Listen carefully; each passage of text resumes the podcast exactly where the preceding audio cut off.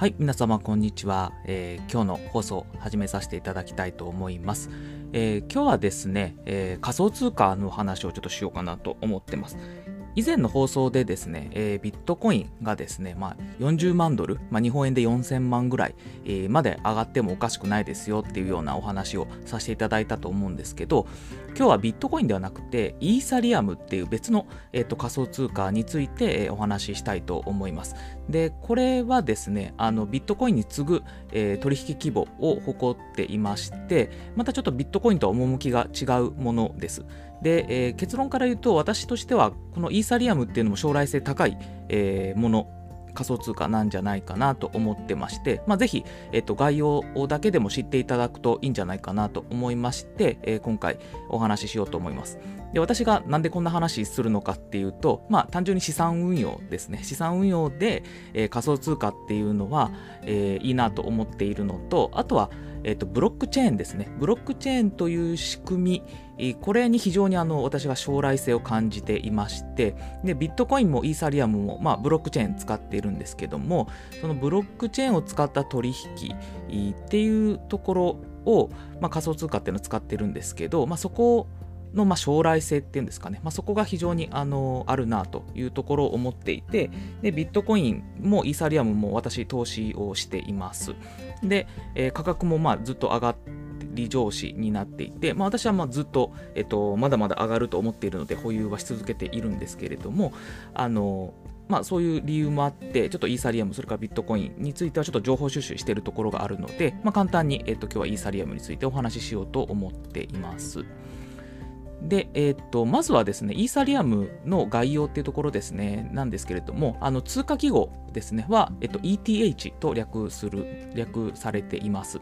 で、イーサリアムっていうのはビットコインえよりもいろんな機能を追加した仮想通貨になっていまして、えー一番、あのー特徴的なのはイーサリアムを利用するところですね。イーサリアムプラットフォームとして利用するっていうのが特徴です。あのイーサリアムって、え仮想通貨っていうものでもあるんですけれども一つもうちょっと大きい枠組みっていうのがありまして、まあ、そのイーサリアムの、え上にですね、えアプリ開発ができるっていうような特徴を持っています。でそのアプリで何をするかっていうと、まあ、いろんなことができるんですけれども主に、えーですね、えーよく取り沙汰されているのは DeFi と、えー呼ばれる分散型金融というものがありまして、まあ、それが何かっていうと、まあ、資金の貸し借りですね、えーこれを実現するというものがあります。で資金の貸し借りって普通銀行を介してっていうのをやったりとすると思うんですけどもこのイーサリアムブロックチェーンの上に、えーその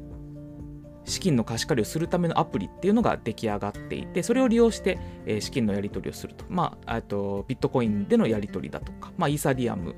通貨としてのイーサリアムの取引だとか、まあ、そういうのをやったりするっていうのができると。これが結構イーサリアムの大きい特徴になっています。でイーサリアムの歴史っていうところをちょっと紐解いてみると,、えーっとイーサリアムっていうのは、えーっとウィダリック・ブリテン氏っていう方によって考案されまして2014年に、リリースされました。なので今で大体7年ぐらいの歴史があるというところですかね。はい。で、えーとイーサリアム、えっと、その発明しえっと、作ったウィダリック・ブリテン氏っていうのは94年1994年のモスクワに生まれた方だそうです。お若い方ですね、えその方が19歳の時にあのーブロックチェーンプラットフォームとしてイーサリアムっていうのを考案されたということです。で、えっ、と、イーサリアムが初めて発行された時に、えっ、と、6000万、えー ETH、えーっていう形で、えー発行されました。で、ブロックチェーンと違って、イーサリアムに発行上限っていうのはないと。えーいう形で毎年1800万 ETH っていうのが、えー上限それを上限にして発行され続けていますちなみにあのビットコインは発行上限が2100万ビットコインという形で制限されていますので、ちょっとそこが違うかなと思います。で、えー一番のそのイーサリアムの最大の特徴っていうところはそのアプリ開発っていうところなんですけど、えー、とその中で、えー一番こう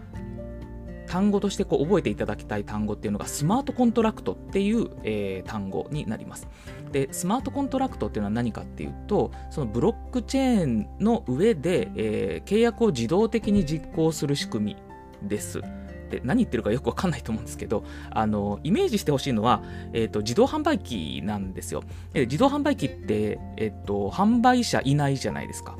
なんですけれども、えーと、ジュース買えますよね。でそれは、えー、と自動的にそのえー、売買契約が成立するような仕組みを作ってるからなんですね。なんか難しいこと言ってますけど、えーと、簡単に言うと、えー、飲み物買いたい人が、えー、自動販売機にコイン入れますと。で、飲み物のボタンを押します。で、そうした時に売買契約が成立して、物がで、えっと、飲み物が出てくると。で、飲み物を受け取れるっていう形で、えー、契約成立できると思うんですけど、これがあのスマートコントラクトのイメージになります。で、このスマートコントラクトのすごい点っていうのは何かっていうと、えーと、中央管理者がいなくても契約が自動で、えー、執行できるっていう点ですね。えー、中央に誰も人がいなくても、えー、契約を自動で執行できると。で、えブロックチェーンの性質っていうのが、えっと、一番この特徴的なところは改ざんがすごい難しいというところなんですね。極めて難しいというところがあるので、えー、その契約の締結書っていう契約を締結するっていうところに関して、えー、従来よりもコストと時間これがかからなくなるんじゃないかっていうふうに言われていますそのスマートコントラクトにすることによって。っていうのが一番大きい点です。なのでこのイーサリアムっていうのがえー、まあ、その中でスマートコントラクトが、まあ、普及していくとその契約の仕方っていうのもだいぶ変わってくるんじゃないかなと思いましてすごい将来性がある、え、ものになっています。で次にですね、イーサリアムのこれまでの値動きっていうのを、まあ、ちょっと見ていきますと、えー、まあ、昔はほとんどゼロ、2000発行された時ですね、まあ、ほとんどゼロだったんですけれども、2017年の、まあ、年末頃にかけて、えー、かなりバブルになりました。でその時に、えー、1イーサリアムで1100ドルぐらいですかね、まで値上がりをして、そこからガクンと下がって、えー、200ドル前後ぐらいまであの推移してたんですけど、またここ最近ですね、去年の秋頃ですね、10月とかから急に一気に伸び始めまして、え年末くらいで1300ドルか1400ドルとかいう値付けになっていて、で、今直近ですと1600ドルですね、それぐらいまで値上がりをしています。はい。で、えー、っと、その2017年になんで伸びたのかっていうと、まあ、大きく3つ、えー、理由があると言われています。で1つ目が、えー、ICO、イニシャルコインオファリングの増加によるイーサリアムの利用増加、それから大手企業によるイーサリアムの利用増加、で、えー、3つ目が日本で改正資金決済法、仮想通貨法で別名呼ばれてたりしますけど、まあ、これが2017年4月に施行されたことで仮想通貨投資を、した人が増えたっていうようなところがあの価格上昇をした背景というふうに考えられています。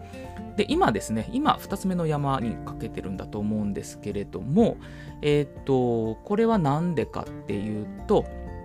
まあ、イーサリアムのそのアップデートっていうのがまあ行われているというニュースを受けて値上がりしたっていう背景もありますし、あとは仮想通貨市場全体の上昇トレンドっていうのもあのなだれ込んでるっていうような影響もあります。まあ、ビットコインが上がるとイーサリアムも上がるみたいなことがあったりしますので、まあ、その影響も受けてるんだというふうに思いますというところですね。